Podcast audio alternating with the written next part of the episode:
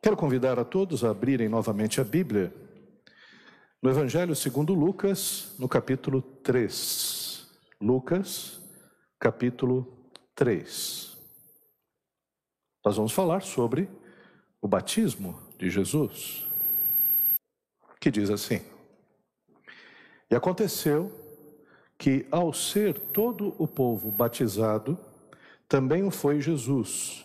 E estando ele a orar, o céu se abriu, e o Espírito Santo desceu sobre ele em forma corpórea como pomba, e ouviu-se uma voz do céu: Tu és o meu filho amado, em quem me comprazo.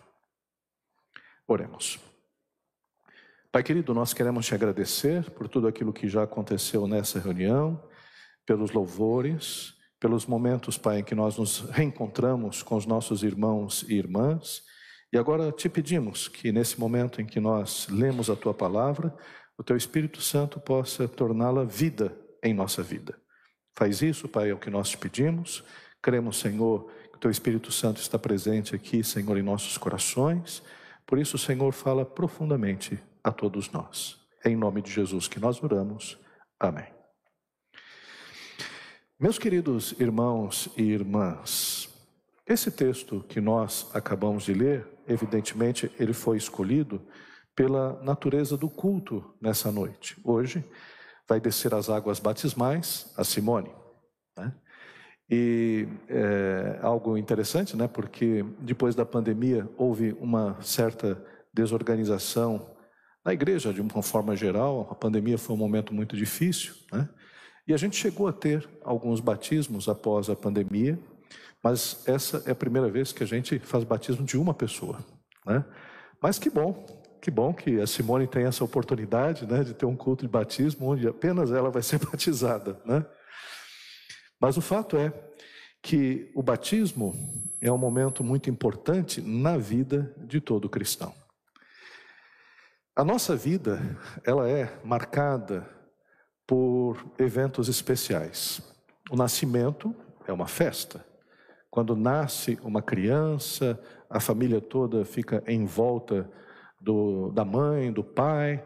Eh, a criança ela é vista por todos, todos se identificam com ela, né? o pai, a mãe, os irmãos, a avó, os avós também. Quer dizer, o nascimento é um momento muito especial. E as comemorações de aniversário também. Né? Os anos redondos, mais ainda, quando se faz 10, 20, 30, 40, 50. Também as bodas nos casamentos. O casamento já é um momento todo especial. Bodas, então, de 25 anos, é um momento né, muito festejado. Bodas de prata, bodas de ouro de 50 anos, pastor Dias faz esse ano, né, pastor Dias? Né? Bodas de ouro, o pastor Jair também fez esse ano. E são momentos em que a gente utiliza como marcos das nossas existências e também que comemoram uh, as transições. Né? Por exemplo, uh, o aniversário de 15 anos para uma menina tem um valor muito grande. E o de 18 anos também, para todos, porque é a maioridade legal. E assim a gente, evidentemente, vai levando a vida. E na vida cristã, na vida ministerial, também nós temos alguns marcos importantes na vida. Aliás, o momento em que nós aceitamos o sacrifício vivo de Jesus Cristo como sendo em nosso lugar, quando nós entendemos e quando nós entregamos, nos rendemos a Jesus Cristo, é uma data toda especial. Eu me lembro dessa data até hoje, uma data que marcou a minha existência, porque a partir desse momento né, eu convidei a Jesus Cristo para, de fato, viver na minha vida. E também me lembro do batismo, que eu passei aos 16, aos 16 anos, uma data muito importante na minha vida também, na igreja Missão Cristã Verdade e Vida. É, o pastor que me batizou foi o pastor Gerson, né?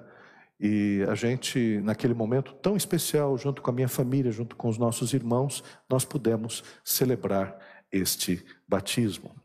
Então hoje é um momento especial, um momento é, que a gente não se cansa de fazer Isso porque o batismo é uma ordenança de Jesus. Né?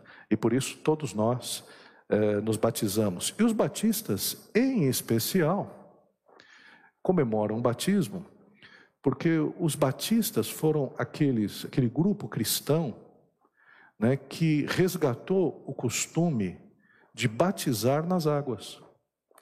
Ah, por questões históricas, a igreja cristã foi batizando apenas por aspersão, né? Eh, ou batizando crianças. Eh, e os batistas, baseados nesse texto, começaram a batizar apenas pessoas que tinham consciência, jovens e adultos, e também por imersão, como foi o batismo de Jesus. E por isso é que nós somos chamados batistas. Aliás, nós não somos chamados batistas porque, olha, vamos fundar a igreja batista. Não, nós somos cristãos, seguimos a Bíblia, mas aqueles que eram de outras denominações, dizendo: esses aí são os batistas, esses aí são os que batizam. E por isso o nome batista pegou. Quer dizer, a gente recebeu um apelido dos outros grupos cristãos. Como acontece com outros grupos cristãos também. Né? Por exemplo, havia um grupo cristão que fazia suas orações de uma forma muito metódica, é, cuidadosa, os seus líderes eram pessoas que tinham né, muito rigor em tudo que se fazia. Aí alguém chegou e diz: Ah, esses aí são os metodistas. E pegou. Até hoje existe a igreja metodista. Alguns grupos, por exemplo, enfatizaram uh, os dons espirituais, enfatizaram a descida do Espírito Santo do dia de Pentecostes. Então aí os outros grupos dizem, ah, esses aí são pentecostais. E assim os nomes das igrejas foram surgindo, né? é, justamente por causa de ênfases doutrinárias distintas de cada grupo. Né? E por conta disso, nós que somos batistas, né, temos essa origem histórica da qual nós, nós apreciamos e gostamos muito. Mas, queridos, o que é o batismo? O batismo, na época de Jesus, era bastante praticado com ênfases diferentes. Por exemplo, havia o batismo dos essênios. Os essênios formavam um grupo, um grupo de judeus, que vivia separado e que constantemente batizavam as pessoas. Eles acreditavam que o batismo é um sinal de pureza. Então, toda vez as pessoas se desciam em piscinas batismais, se batizavam com o objetivo de se purificar, de pedir perdão pelos seus pecados. Então, havia um batismo que se repetia várias vezes. Acredita-se, por exemplo, que João, o Batista, tenha tido contato com esses grupos, porque esse grupo ficava no deserto, João Batista também ficava no deserto. Esse grupo era um grupo muito simples, de pessoas, aliás, vivia de uma forma simples, mas pessoas muito cultas, conheciam muito bem as Escrituras. João Batista também vivia de forma simples, no deserto, com a dieta até do deserto, mel silvestre, gafanhoto, que o pessoal, não sei se é gostoso, mas o pessoal devia assar o gafanhoto, dizem que tem um gosto parecido com camarão, mas eu prefiro camarão, né? não tenho nada contra quem come gafanhoto. Mas o João Batista, ele tinha esse, essa dieta do deserto. E ele possivelmente teve contato com os essênios. Havia o batismo de João, João Batista, que simbolizava também o arrependimento. Como é que era feito esse batismo? A pessoa, eh, João Batista dizia: Olha, o reino de Deus está próximo, o machado está à raiz. É bom que você se arrependa dos seus pecados porque eh, não vai sobrar nada. Ele dizia: Olha, se arrependam, porque o reino de Deus está próximo. E aí, filas de pessoas, ouvindo a mensagem de João Batista, iam para o Jordão. E, e havia aquela fila, a pessoa entrava nas águas no Jordão, confessava os seus pecados, e aí João batizava. E assim por diante. Filas e filas de pessoas iam até o Jordão para se batizar. Aliás, um costume que existe até hoje. Lá em Jerusalém, né, não em Jerusalém, o Jordão não passa em Jerusalém, mas lá próximo lá de Jerusalém, as pessoas vão lá no Jordão, tem os batistérios ali também, e o pessoal até hoje se batiza lá, né, rememorando esse ato de João Batista. E tem o batismo de Jesus. O batismo de Jesus é diferente. O batismo de Jesus simboliza um novo nascimento. É, o que simboliza, na verdade, o batismo? O batismo simboliza a nossa morte para nós mesmos, para o mundo e o renascimento para uma nova vida, uma vida com Deus. Na verdade, o batismo cristão simboliza o sacrifício de Jesus na cruz. Jesus Cristo morreu pelos nossos pecados e ressuscitou. E o batismo simboliza quando uma pessoa ela emerge ou submerge, ela está dizendo: eu morri para mim mesmo. Eu agora não vou andar segundo os meus valores. Eu vou andar agora segundo os valores de Deus. Eu quero que Deus seja o meu Senhor. E quando ela emerge, emerge para uma nova vida. Então o batismo simboliza a conversão, o novo nascimento, o nascimento espiritual. Bonito isso, né? Jesus sabe das coisas. Jesus Cristo, ele fez a cerimônia do batismo para que a gente lembrasse desse aspecto. São duas ordenanças que nós seguimos, o batismo e a ceia. Então todos nós sabemos né, que quando nós dizemos uma coisa, a apreensão é uma coisa. Quando nós escrevemos, nós aprendemos melhor. Quando nós vivenciamos, esse impacto ainda é maior porque nós estamos envolvidos não somente intelectualmente, mas também fisicamente, emocionalmente. Então, a experiência do batismo é, é para que a gente perceba que algo mudou na nossa vida. Então, o batismo simboliza, então, esse novo nascimento em Cristo Jesus. Agora, por que Jesus se batizou? Era necessário que Jesus Cristo se batizasse? Evidentemente que não, ele era o Filho de Deus. Ele é, não tinha pecados, né? mas ele se batizou. E se batizou por quê? João Batista, quando Jesus Cristo adentrou as águas, em outros textos nós percebemos isso claramente, João Batista diz: Não, eu que tenho que ser batizado por você, e não você ser batizado por mim. E Jesus Cristo responde para João Batista: Isso é para cumprir toda a justiça. A ideia de Jesus Cristo se batizando é justamente para acentuar a importância do batismo como marco inicial da vida e do ministério cristão. Porque Jesus Cristo, ele, antes de começar o seu ministério, de começar a pregar o evangelho, de fazer as suas curas, eh, de pregar eh, a libertação aos cativos, de correr toda a Palestina, de ensinar os apóstolos, os discípulos e os apóstolos, ele se batizou. Mostrando que o batismo, ele é um marco inicial porque o batismo é interessante, o batismo, ele é um exemplo para todo, eh, Jesus é um exemplo para todos nós cristãos, porque o batismo é um sinal de obediência. Quando nós nos batizamos, nós estamos dizendo, eu entendi a mensagem do Evangelho. Eu nasci de novo. E o batismo acaba se tornando importante para a gente, porque, é, para iniciar o ministério, porque o ministério se inicia com um ato de obediência. Né?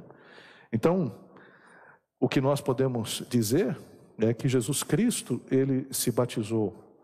E um dado interessante também. É, perguntaram para Jesus, com que autoridade você está ensinando? Quem fez essa pergunta eram os fariseus, que passaram por escolas rabínicas Havia a escola de Hilel, a escola de Shammai, várias escolas rabínicas que os judeus aprendiam. E aí eles passavam por essas escolas como se fossem as nossas universidades né, de teologia. E assim eles estavam habilitados a pregar sobre a lei, sobre a Bíblia. Aí quando viram que Jesus estava ensinando, né, eles perguntaram: com que autoridade você está ensinando? Quem é o teu mestre? Onde você passou? E João Batista era um mestre popular. João Batista tinha discípulos. e ele batizava os seus discípulos. Então, quando perguntaram isso para Jesus, Jesus disse: Eu vou responder, só se vocês me disserem: o batismo de João é do céu ou é da terra? Isso quer dizer, o batismo de João é reconhecido ou não é por vocês? Aí pessoal tinha medo de não reconhecer o, o batismo de João, porque João Batista era muito popular, era o mestre do povo, tinha vários discípulos, os primeiros discípulos de Jesus eram discípulos de João Batista. Aí eles ficaram quietos. E aí Jesus está mostrando o quê? Que Jesus também se submeteu a um batismo, a um mestre que era João Batista, mesmo que não precisasse, mesmo que não fosse necessário, mesmo que João Batista até dissesse para Jesus: Não, eu, eu, eu que tenho que desatar as tuas sandálias e você vem a mim. Né? Então Jesus se batizou porque Jesus fez questão de cumprir todas as, as leis. Jesus fez questão de cumprir toda a justiça. Ele começou com 30 anos, não é por causa de um luxo qualquer, é porque o ministério de um rabi, de um rabino, de um mestre, começava aos 30 anos. Por isso que Jesus começou aos 30 anos. Não começou antes. Né? Por isso que de Jesus até os 30 anos, a gente não tem nada a respeito de Jesus. Dos 12 aos 30, é uma incógnita. Né? Na verdade, Jesus estava ali com seu pai, aqui na terra, o José, é, trabalhando como carpinteiro, juntamente com seus irmãos, Tiago, Judas, Simeão, com as suas irmãs, como diz lá em Marcos e também em Lucas, que Jesus Cristo também tinha irmãs e irmãos, e estava vivendo a vida familiar né, junto com Maria. Jesus foi ensinado por Maria, foi ensinado por José, né, passou por todo o processo que nós passamos educativo, e Jesus cumpriu toda a justiça, mostrando para nós o exemplo de também cumprirmos toda a justiça, de sermos sérios nas nossas vidas, nos nossos relacionamentos, das nossas tradições, ser cumpridores das leis. Né? Tem muita gente que reclama de tudo, reclama de todos, reclama dos políticos e às vezes com razão, não estou não tô tirando a razão, mas não cumpre a justiça não é uma pessoa rigorosa consigo mesmo. Né? E essa crítica passa a ser uma crítica hipócrita. Né? Agora, Jesus não, Jesus nos dá o exemplo. Agora, o batismo, então, como início do ministério, se dá da seguinte forma: apesar do batismo de João demonstrar arrependimento, o batismo cristão se apresenta como um testemunho de conversão. Está aqui a Simone. O que a Simone está dizendo? Acerca do batismo dela? Primeiro, evidentemente, ela está obedecendo uma ordem de Cristo Jesus. Mas ela está dizendo com o batismo dela que ela nasceu de novo, que ela deseja ter uma vida com Cristo Jesus, deseja caminhar com Cristo Jesus. Aliás, ela já faz isso já há algum tempo. Né? Ela já tem essa convicção já há um bom tempo. Mas, cumprindo o batismo, ela está dizendo para mim, está dizendo para você, que ela tem um, uma vida agora com Cristo, com Deus. Que coisa maravilhosa isso, né? A gente está dizendo isso para todos. É, é, é, o maior testemunho que a gente inicia a nossa vida cristã, né? E é muito bonito isso, muito significativo, porque a gente tem a tendência de dizer: não, mas eu creio em Deus, né? Eu amo a Deus mas não expressa isso, não mostra. Eu imagino um relacionamento com a minha esposa, se eu não chegasse e me casasse com ela numa cerimônia, trocasse o anel e dissesse: Eu te amo, e eu vou ficar contigo até que a morte o separe, né? O meu amor seria um amor muito volúvel, ela poderia ter dúvida a respeito do meu amor. Se eu amo, eu digo que eu amo. Se eu amo, eu quero que as pessoas saibam que eu amo. E por que é diferente em relação a Deus, que na cruz do Calvário, Jesus Cristo, nosso Senhor, na cruz do Calvário, entregou a sua vida para nós, por amor, para nos salvar? Então, o relacionamento cristão com Deus é um relacionamento de amor. E de expressar esse amor. É interessante que a própria Bíblia diz o seguinte: se com tua boca confessares ao Senhor e com o coração creres, será salvo. Então a gente às vezes fica apenas com o coração, não, eu creio. Mas a gente não diz, não confessa, não fala que nós cremos em Deus e amamos a Deus. Então o batismo é uma forma de dizer: olha, eu estou com Deus, eu amo a Deus, eu entendi o sacrifício de Cristo Jesus e eu quero que a minha vida seja vivida agora, servindo ao meu Senhor. Que coisa linda batismo é. Então, o batismo revela o comprometimento com a mensagem do Evangelho. E o batismo demonstra a maturidade cristã. Porque tem muitas coisas, muitas ideias acerca do batismo que são complicadas, né? Às vezes a pessoa, ah, não vou batizar, não, não tenho muita certeza, né? Sei lá se eu vou me batizar. Me disseram que quando a gente batiza as coisas, o inimigo fica atrás da gente. Que bobagem, né? né? Que bobagem. O inimigo fica no pé da gente a vida inteira, né? Né? Ah, eu sei lá, né, se eu vou batizar, eu não tenho muita certeza. Ora, Jesus está dizendo, né, e ordenando, e ele se batizou. É, o batismo é apenas a demonstração daquilo que aconteceu aqui dentro da nossa vida cristã. Agora, nesse batismo, a gente percebe a importância da oração. O texto diz: Jesus entrou na água e, estando ele a orar, o céu se abriu. O batismo ressalta a importância dada à oração por Jesus.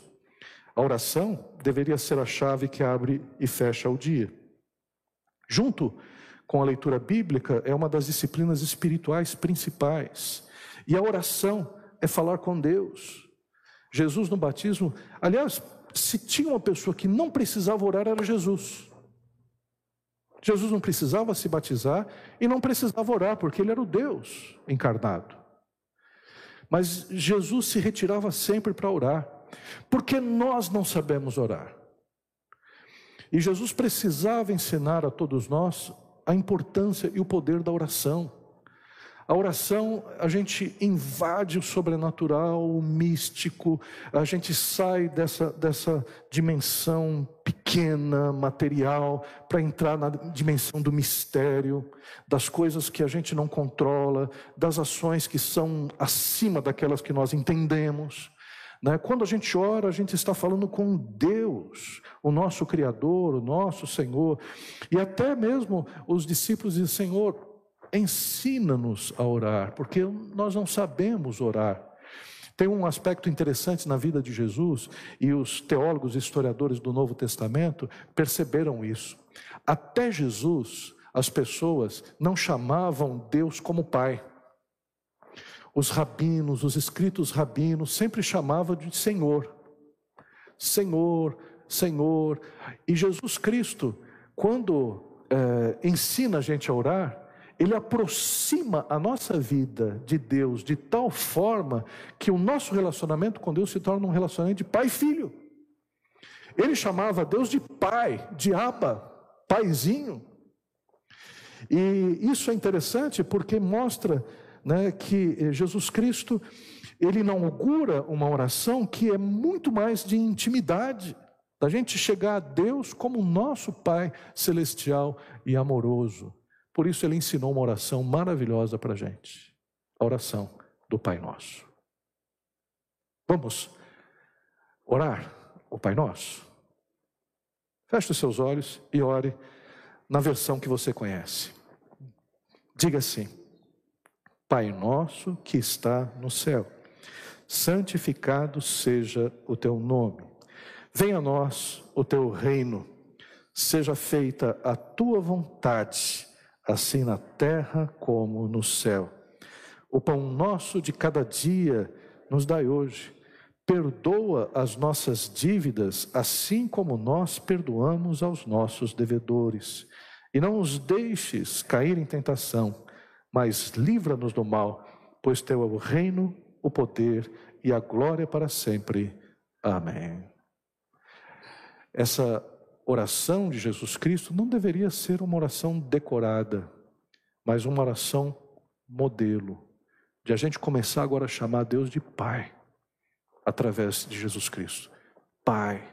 Porque quando a gente chama Deus de Pai, e um pai muito melhor que o nosso, porque às vezes as experiências que nós tivemos com o pai não foram boas. Mas Deus é o pai que cuida da gente, um pai perfeito. Então é um Deus que, nos, que provê as coisas, um Deus que nos ama. E aí a gente pede as coisas. Pai, que a tua vontade seja feita aqui na terra. Perdoa os nossos pecados, as nossas dívidas. E aí a gente lembra do outro. Perdoa os nossos, assim como a gente perdoa também os nossos irmãos, as pessoas que nos devem. Então essa oração é uma oração que faz, é uma oração que desce do céu para a gente. É uma oração que Deus nos ensina a fazer, para a gente se aproximar de Deus, para a gente chegar e ter um relacionamento vivo com Deus. Então Jesus, lá no meio do batismo, no meio das águas, orou ao Pai. Então, junto com a Bíblia, então, uma disciplina espiritual. E nós percebemos o quanto é importante a oração. Mas ainda, eu quero continuar nesse texto. Aconteceu algo maravilhoso nesse batismo. Tudo é maravilhoso na vida de Jesus, mas nesse começo em que as pessoas ainda não conheciam direito Jesus, quando Jesus foi batizado, a Trindade se fez presente. O Espírito Santo, em forma corpórea, como se fosse uma pomba. E uma voz do céu dizendo: Este é o meu filho amado em quem tenho prazer. A Trindade Santa estava ali presente, porque a Trindade é assim mesmo. O nosso Deus é um Deus plural, digamos assim. É difícil distinguir a Trindade, dizer exatamente o que é a Trindade, mas Deus Pai, Deus Filho e Deus Espírito Santo estão em consonância. São perfeitamente poderosos perfeitamente oniscientes, perfeitamente presentes e agem em consonância. Né? O Pai, por exemplo, é o Criador, o Filho é o Salvador, o Espírito Santo é o Consolador. O Pai agiu todo o Antigo Testamento, né, inspirando profetas e patriarcas. Jesus veio depois de João Batista, ensinando a salvação, morreu na cruz é, ressuscitou ao terceiro dia e enviou o Consolador, o Espírito Santo, para ficar no lugar dele nas nossas vidas. Plano de Deus. Perfeito. Hoje, nós, como igreja, quem nos conduz não é Jesus Cristo fisicamente, mas o Espírito Santo que habita nos nossos corações e nos orienta a gente entender toda a mensagem de Cristo Jesus. E a Trindade se fez presente no batismo, estava lá. E hoje, né, eu posso dizer sem errar que a Simone, ao obedecer à voz de Deus, também alegra o coração do Pai. Todo batismo que ocorre né, é como se essa, essa palavra ecoasse no nosso coração. Está vendo? É como Deus dissesse para todos: Está vendo? Esta minha filha, este meu filho, é, são pessoas que eu tenho muita alegria deles. Poxa vida, alegrando o coração do Pai. Então, o batismo é para nós. Né? A gente é abençoado no batismo. Batismo é uma coisa maravilhosa. Mas a gente pensa nessa perspectiva de que nós estamos aqui com a Trindade presente e alegrando o coração do nosso Pai Celestial. E o nosso Pai Celestial dizendo: está vendo? Ah, Para os anjos, né? Está vendo? Aqui está um filho meu, uma filha minha, quem eu tenho muita alegria. Que coisa bonita, né? Que coisa jóia a gente pensar desse jeito. É, um dia, aquelas conversas que a gente vê na Bíblia, Satanás se apresenta diante de Deus. E Deus pergunta: que você está fazendo? Estou rodeando a terra. Dando uma volta aqui, dando um rolê, né? um rolê maligno. E aí Deus chega e diz para ele: Vistes o meu servo Jó? A sua integridade? E aí Satanás chegou e fez uma aposta com Deus. Ah, Ele só te adora porque você cerca ele de bens. Você cerca ele só de coisas boas. E no livro de Jó, a gente percebe que Jó é tudo, mas não perde o amor de Deus. Aquele livro, a gente sempre entende do coitado do Jó, do paciente Jó, mas Jó tem alguns insights ali interessantes, porque quando ele também perdeu tudo, ele diz assim: agora eu sei o que um pobre está vivendo, agora eu sei o que o miserável está vivendo, agora eu me compadeço das pessoas também que sofrem. Quer dizer, aquele livro é cheio de coisas impressionantes para a nossa vida, porque no sofrimento e na dificuldade que todos nós passamos, eu acho que todos nós vivemos um pouco a vida de Jó, porque todos, no decorrer da nossa vida, a gente perde coisas, perde pessoas. Não na intensidade que ele viveu, foi tudo de uma vez na vida de Jó. Mas o que a gente pode perceber, né, Deus, claro que eu estou falando de uma forma humana, Deus ganhou a aposta com Satanás. É claro que ia ganhar, né? a gente teria dúvida. Deus mostrou que o homem, criado por Deus, pode adorá-lo sem interesse. Pode simplesmente adorá-lo porque tem um relacionamento de amor com ele. Que coisa maravilhosa, gente. Ponto para a humanidade que Deus fez. Então nós podemos adorar a Deus mesmo que as coisas não saiam do jeito que nós gostaríamos que fosse. Que é o relacionamento, né? Você ama a sua esposa, ela é perfeita, no caso da esposa, perfe perfeita ela não é. A tua esposa ou o teu cônjuge faz sempre tudo que você quer, aí você olha, faz tempo que não faz. Né? E você gosta dele? Gosto. Gosta dela? Gosto. Isso é amor. Então o que a gente pode perceber aqui em Jesus Cristo? Jesus Cristo está ali, fazendo a vontade do Pai. O Pai está dizendo: Esse é o meu filho amado em quem tenho muito prazer. E por mais difícil que possa parecer, é fácil entender também que o nosso Deus é comunitário, dando o exemplo de que caminhamos juntos também como igreja. Igreja, por que, que você frequenta a igreja? Simone, por que, que você frequenta a igreja, Simone? Você podia estar assistindo Fantástico, o que não é uma coisa tão interessante ultimamente. Né? Mas você podia estar debaixo do, da coberta ali, comendo pipoca, assistir uma série na Netflix, né? junto com o gatinho, né? porque gatinho é uma coisa terrível, ou o cachorrinho. Você está ali, sentado, com cobertor, precisa sair, vem o gatinho e senta no teu colo. Acabou. É pior que o martelo do Thor, né? Você não, você não se movimenta mais, você não quer atrapalhar a vida do gatinho. Você sente um amor ali violento, um cachorro, né? Vamos melhorar essa questão, essa questão, né? Vamos pegar um bebê, uma criança. Você fica com o, o, todo dormente, a perna dormente, mas você não quer sair. Mas por que, que a gente vem à igreja? A igreja é uma comunidade terapêutica. A igreja é um lugar de salvação, primeiramente, porque o nosso espírito precisa de Deus. A igreja é um lugar de, de cura também das enfermidades, porque um está ajudando o outro, estamos orando uns pelos outros, estamos cuidando uns dos outros. A, a igreja é um lugar de cura da alma, porque nós todos somos, temos as nossas neuroses, as nossas dificuldades. Uns têm depressão, outros têm algumas síndromes. A gente mesmo, depois da pandemia, está todo mundo meio. Eu, irmãos, eu cheguei atrasado aqui, sabe por quê? Eu esqueci minha roupa em casa do batismo. Eu separei algumas coisas, aí eu fiquei ali pensando, pensando. Eu acho que eu esqueci alguma coisa, eu esqueci alguma coisa. Aí esqueci, realmente eu esqueci.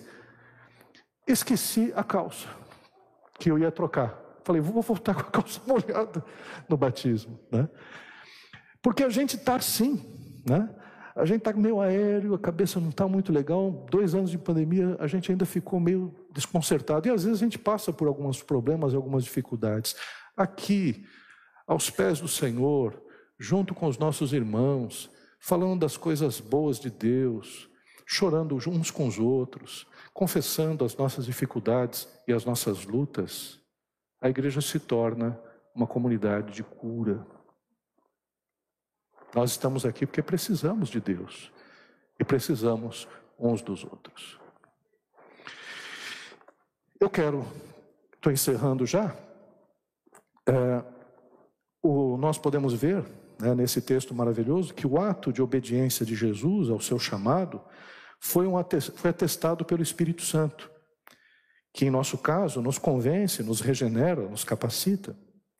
E é um ato que alegra o Pai Celestial, que vê uma confluência de vontades, a do Pai e do Filho. Por isso que a nossa oração, a oração do Pai Nosso é: seja feita a tua vontade, do jeito que é aí no mundo espiritual, no céu, que seja feito aqui nesse mundo material, aqui na terra. E quando nós fazemos isso, nós nos dobramos à vontade do Pai. Aí você pode dizer, mas Deus não está sendo meio egoísta, querendo que a gente só faça a vontade dele e tudo mais. Gente do céu, né? a vontade de Deus é perfeita. Foi Deus que nos criou. Ele mesmo se coloca como aquele que é, vem ao nosso encontro, como um Deus misericordioso, gracioso, salvador. Fora da vontade de Deus não existe vida. Aliás, o mal, por que, que existe o mal? Foi Deus que criou o mal? Né? Foi Deus que criou o pecado, por exemplo? É uma pergunta filosófica.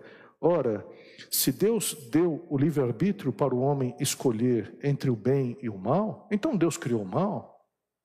Então Deus, Deus meio estranho esse, que vai criar o mal.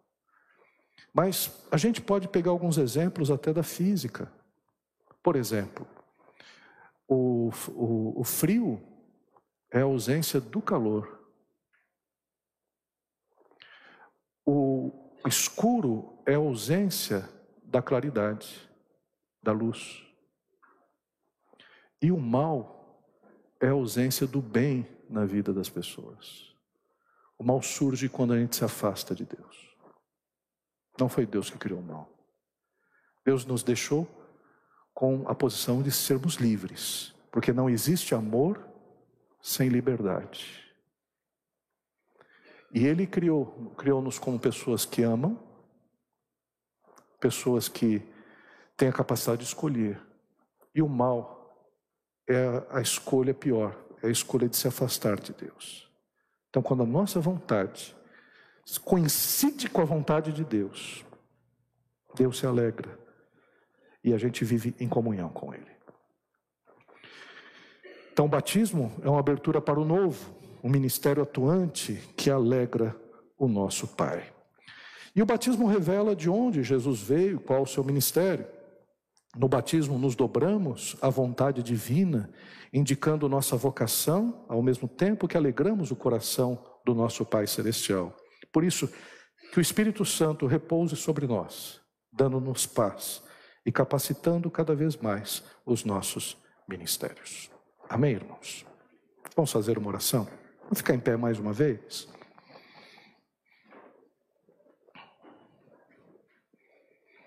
Pai querido, como é bom, Senhor, ler a tua palavra, como é bom, Senhor, meditar um pouco mais acerca das coisas do teu reino, como é bom parar esse tempo, Senhor, para escutar um pouco mais as coisas que são coisas da eternidade, Senhor, na tua palavra. E Pai amado, nós te pedimos que o teu Espírito Santo, que está presente aqui, que é o Espírito Santo Consolador, venha trabalhar no coração de todos que estão aqui. De tal forma, Senhor, que as nossas vontades possam se render a Ti. Pai amado, nós te amamos. Nós te amamos não por aquilo que o Senhor pode nos dar, porque o Senhor tem nos dado a vida e o Senhor tem nos dado uma vida eterna. Nós te amamos, ó Pai, não é por causa do interesse que nós temos em relação às coisas materiais que nós temos. Nós te amamos, ó Pai, porque entendemos que somos filhos teus, ó Pai. Isso tem trazido muita alegria ao nosso coração. E nós que desejamos que a tua vontade seja feita em nossas vidas, assim como é nos céus, ó Pai. Por isso, Paizinho querido, aqui estamos. E agora que vamos iniciar essa segunda parte, que é a parte do batismo, que já está sendo significativo para a vida de todos nós e, claro, muito mais para a vida da Simone, que o teu Espírito Santo esteja abençoando poderosamente, Senhor. É o que eu te peço. Em nome de Jesus. Amém. Pode sentar, meus irmãos.